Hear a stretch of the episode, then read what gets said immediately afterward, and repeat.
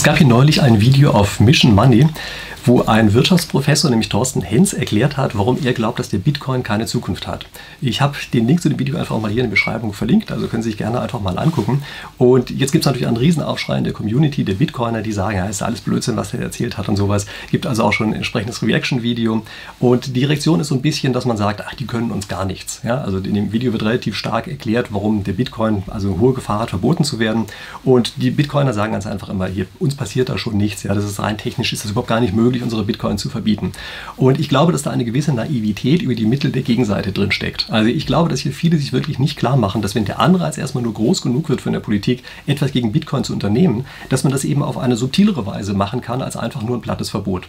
Und das ist der Grund, weshalb ich mir hier in diesem Video einfach mal ansehen möchte, wie kann so ein Verbot in Anführungsstrichen denn eigentlich aussehen? Ja, also das ist das, was wir hier im Wesentlichen machen. Und vorher gucken wir uns einmal noch kurz an, wieso sollte eigentlich jemand überhaupt Bitcoin verbieten wollen? Und dafür müssen wir uns erstmal klar, äh, klar werden darüber, dass eben Regierungen und Zentralbanken eine sehr, sehr stark ausgeprägte Aversion gegen diesen Bitcoin haben. Warum ist das so? Nun beispielsweise sieht man anhand des Bitcoins, dass in den anderen Währungen offenbar eine extrem starke Inflationspolitik betrieben wird. Also man sieht es, weil der Preis für diesen Bitcoin die ganze Zeit ansteigt. Aber es ist noch schlimmer als das. Es macht es nicht nur sichtbar, sondern der Bitcoin liefert auch gleichzeitig eine Ausweichmöglichkeit für die Inflationspolitik. Also Sie müssen sich klar darüber sein, dass die Politik im Augenblick finanzielle Repression betreibt. Und das ist auch der Grund dafür, weshalb eben sehr viele Politiker im Augenblick sehr stark daran arbeiten, einfach das Bargeld abzuschaffen. Das merkt man in Deutschland gar nicht so fürchterlich stark, aber in anderen Ländern ist das schon sehr weit fortgeschritten. Das heißt, das Bargeld wird also wahrscheinlich in den nächsten, sagen wir mal, maximal zehn Jahren, vielleicht noch ein bisschen länger, aber so in der Größenordnung wird das abgeschafft. Und es ist auch klar, warum das sein muss, nämlich äh, man kann damit eben wesentlich leichter einfach sozusagen die Bürger durchleuchten, ja, wenn kein Bargeld mehr da ist. Zum anderen ist es aber so, dass man eben diese finanzielle Repression auch viel leichter durchsetzen kann. Denn beispielsweise bei negativen Zinsen ist klar, die können Sie eigentlich nur dann durchsetzen, wenn es eben kein Bargeld gibt. Sonst würden die Leute einfach das Geld abheben. Ja.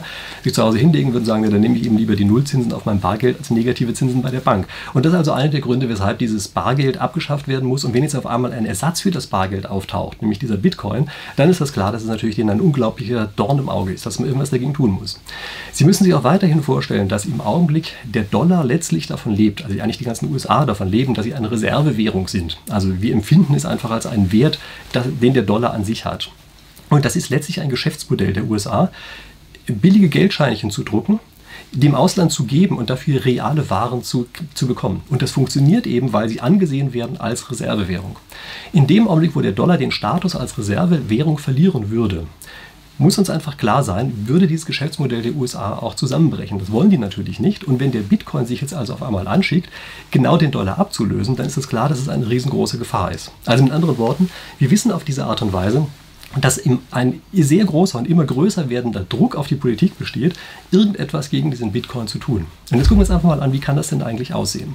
Also die einfachste Variante ist die, die in der Vergangenheit betrieben worden ist, dass man nämlich einfach einen Rufmord betreibt. Man sagt ganz einfach, ja, Bitcoin, das ist eigentlich das ist nur was für Terroristen und Drogen und Schwarzgeld und weiß ich, was es nicht noch alles gibt und Steuerhinterziehung und was einem alles einfallen kann.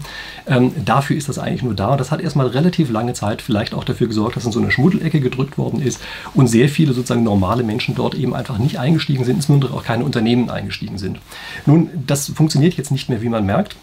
Es hat aber sicherlich in der Vergangenheit die Entwicklung teilweise ein bisschen verzögert. Wahrscheinlich weniger als erst gedacht, aber ein bisschen Verzögerung äh, wird eingesetzt haben.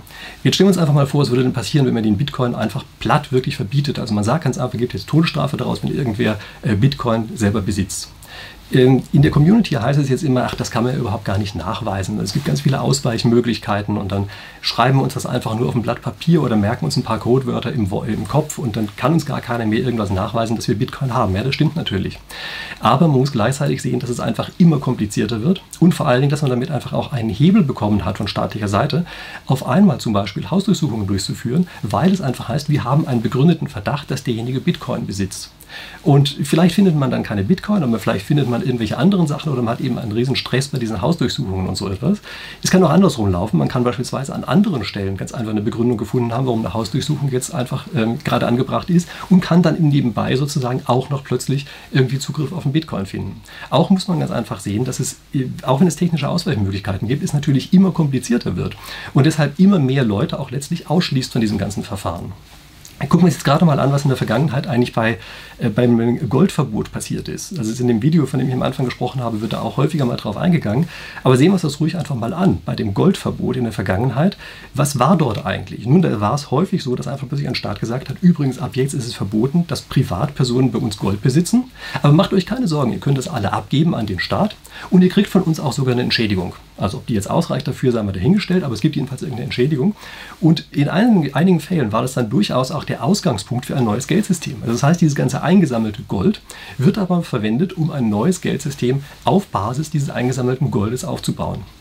Und ähm, das ist etwas, worüber viel zu wenig nachgedacht wird im Augenblick. Also es stellt sich überhaupt gar keiner wirklich vor, dass plötzlich auch im Augenblick einfach zum Beispiel ein neues Geldsystem, staatliches Geldsystem, aufgesetzt werden könnte auf Basis von Bitcoin und diese Bitcoin vorher konfisziert werden.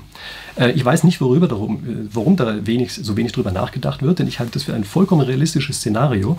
Ganz einfach schon deshalb, weil es bei Gold eben tatsächlich auch so gemacht worden ist. Und gucken Sie sich diese Kombination an. Also auf der einen Seite wird es verboten, auf der anderen Seite wird Ihnen gesagt, übrigens, Sie kriegen eine Belohnung in neuem Geld, wenn Sie das Zeug abgeben. Und dann möchte ich mal sehen, wie viele Leute am Ende tatsächlich sich dafür entscheiden, in, sozusagen in den Untergrund zu gehen und zu sagen, ja, dann ähm, traue ich mich das Ganze jetzt einfach mal. Ich glaube nicht an dieses offizielle staatliche Geld. Ja, also das möchte ich erstmal sehen, wie viele das machen oder wie viele dann eben doch ganz einfach darauf einschwenken und sagen, nö, dann geben wir das lieber ab, sozusagen an dieses staatliche Bitcoin-Geld, ja, was es als Basis hat. Also nur als eine Idee.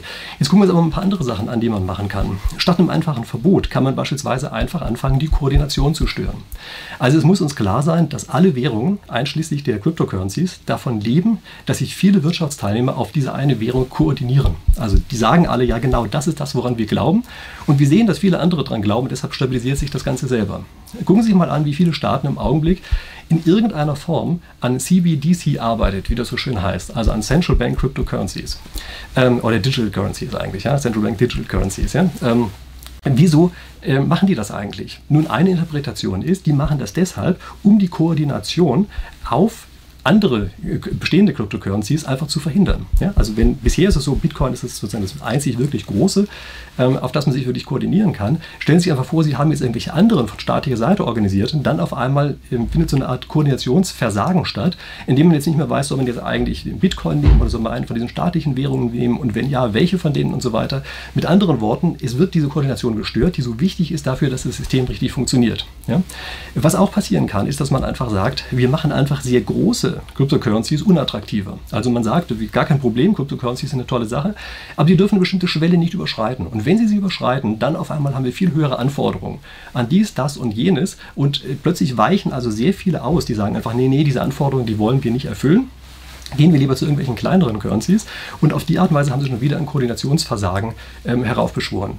Ganz einfache Methode eigentlich. Das ist eine, die unglaublich effektiv ist und eine, an die relativ wenig gedacht wird. Also im übertragenen Sinne ist das so ein bisschen so, wie wenn Sie sagen, wir verbieten halt Gold oder machen Gold irgendwie komplizierter, dann weichen halt einige Leute aus auf Platin oder Silber oder sowas. Und das gleiche können Sie eben auch hier machen äh, bei diesen Cryptocurrencies. Und wie gesagt, es ist ganz, ganz wesentlich, dass damit die Koordination gestört wird, weil die die Basis ist, auf der diese ganzen Dinge aufbauen. Sie können auch auf eine andere Weise die Koordination stören. Sie können mich beispielsweise einfach sagen, wir verbieten Handelsplätze oder wir schränken die ein oder wir verkleinern die Handelsplätze und lauter solche Sachen. Das heißt, auf die Art und Weise wird es aber sehr viel schwieriger, mit diesen Currencies irgendwie zu handeln. Und dann sagen sie einfach, nee, die Currencies sind alle selber erlaubt. Also Bitcoin, kein Thema damit. Ja? Nur handeln, das geht nicht mehr so einfach. Und das ist ebenfalls etwas, womit es unglaublich schwierig wird, ähm, am Ende sozusagen in diesem Bitcoin-System am Ende wirklich sinnvoll drin zu bleiben. Denn die Handelsplätze können Sie natürlich leichter angreifen als die sehr vielen dezentralen Besitzer von den Cryptocurrencies. Was Sie auch machen könnten, also ich spreche jetzt immer von Ihnen als der bösen Regierung. Ja? Also was Sie auch machen könnten, äh, das wäre, Sie können die Handelsplätze einfach vom Geldsystem abschneiden. Sie können sagen, doch, Handel weiß das Ganze noch, aber nicht gegen Geld. Also nicht gegen ähm, sozusagen das, das echte, ja, offizielle ähm, Zahlungsmittel. Dagegen darf es auf einmal nicht mehr umgetauscht werden. Und das ist ebenfalls eine sehr, sehr empfindliche Störung, weil es jetzt schwierig ist, neue Gelder dort mit reinzubringen in diesen Kreislauf von den Cryptocurrencies. Und es ist auch sehr, sehr schwierig, plötzlich Arbitragebeziehungen auszunutzen. Also es kann jetzt sein, dass Fehlbezie äh, Fehlbewertungen auf diesen Märkten stattfinden, überhaupt auf Märkten stattfinden und sie die einfach nicht loswerden, weil sie äh, eben nicht Arbitragebeziehungen ausnutzen können. Ähm, also ganz schwieriges Problem. Und durch den Angriff auf die Handelsplätze, der sehr viel einfacher ist als ein Verbot äh, des, dieser Cryptocurrency selber, können sie einfach sehr, sehr empfindliche Schäden auslösen. Äh, ein weiteres schönes Argument, was völlig unterschätzt wird, ist einfach der Umweltschutz. Also das ist im Grunde genommen ja ein Universalargument und jetzt müssen Sie sich einfach mal angucken, dass für äh, Cryptocurrencies, für diese Netzwerke einfach sehr, sehr viel Strom anfällt. Also ich weiß, auch da wird in der Community ist immer bestritten, die sagen immer, nee, nee, das ist bei uns ja gar nicht mehr als woanders. Aber sorry, das ist Quatsch. Also es wird dafür auf jeden Fall mehr Strom verbraucht, als man an einer anderen Stelle verbrauchen würde, wenn man das sozusagen auf herkömmliche Weise machen würde. Das ist gar keine Frage, das steckt einfach mit drin in diesem Verfahren von dem Proof of Work. Ja, da muss man eben Arbeit abgeben und das ist halt in dem Fall äh, einfach Strom, der dort reinfließt. So, das heißt also, was jetzt passieren kann, ist, dass man einfach sagt, nee, also Strom für so einen blöden Quatsch ähm, wie Cryptocurrency zur Verfügung stellen, das machen wir bei uns nicht. Wenn Sie das jetzt in vielen Ländern tun, dann heißt das, dass im Grunde genommen die gesamten Netzwerke nicht mehr über die ganze Welt verteilt sind, sondern die müssen jetzt ausweichen in die paar Regionen, in denen das Ganze noch erlaubt ist. Der Nachteil bei der Geschichte ist, es ist jetzt eben kein schönes, demokratisches, weit verteiltes, basisdemokratisches System mehr, was sie haben, sondern es ist plötzlich etwas, wo sie in ganz wenigen Clustern die ganzen wesentlichen Player des Netzwerks haben. Und das wiederum heißt, sie können plötzlich auch sehr stark Einfluss auf die nehmen. Also die sind ja alle plötzlich zusammen und es ist eben dann sehr, sehr leichter, Einfluss zu nehmen, wenn die eben regional so stark geclustert sind. Und das wird genau auf eine solche Art und Weise erreicht und ich gebe Ihnen Brief und Siegel darauf, dass wenn die alle zusammensitzen, damit diesem Basis basisdemokratischen nicht mehr viel zu holen ist, sondern im Gegenteil, dass auf die einzelnen Druck ausgeübt werden kann und alle möglichen plötzlich äh, Dinge passieren können, an die man vorher überhaupt gar nicht gedacht hat. Und dann gibt es einen nächsten Bereich, wie man ein solches Netzwerk stören kann. Das ist nämlich beispielsweise durch die Steuergesetzgebung. Also stellen Sie sich mal den einfachsten Fall vor. Bitcoin-Besitz ist illegal. Sie müssen aber Gewinne, die daraus entstehen, versteuern. Jetzt haben Sie ein Problem. Denn wenn Sie jetzt einen Bitcoin mit Gewinn verkaufen, machen Sie etwas, was Sie eigentlich gar nicht hätten tun dürfen. Das heißt, Sie werden es wahrscheinlich nicht versteuern. Das heißt also, selbst nachdem Sie Ihren Bitcoin schon nicht mehr haben, haben Sie trotzdem etwas Illegales äh, begangen, nämlich Sie haben das Ding nicht versteuert. Und das ist ein Riesenproblem, was mit drinstecken kann. Und äh, auf einmal, indem man sozusagen ein Verbot mit äh, Steuergesetzgebung verbindet, kann das auf Ganze auf einmal wirklich sehr, sehr gefährlich werden für den Einzelnen, weil Sie ganz leicht entweder an der einen oder an der anderen Stelle fassbar sind. Egal was Sie tun, Sie machen sozusagen immer irgendwas falsch.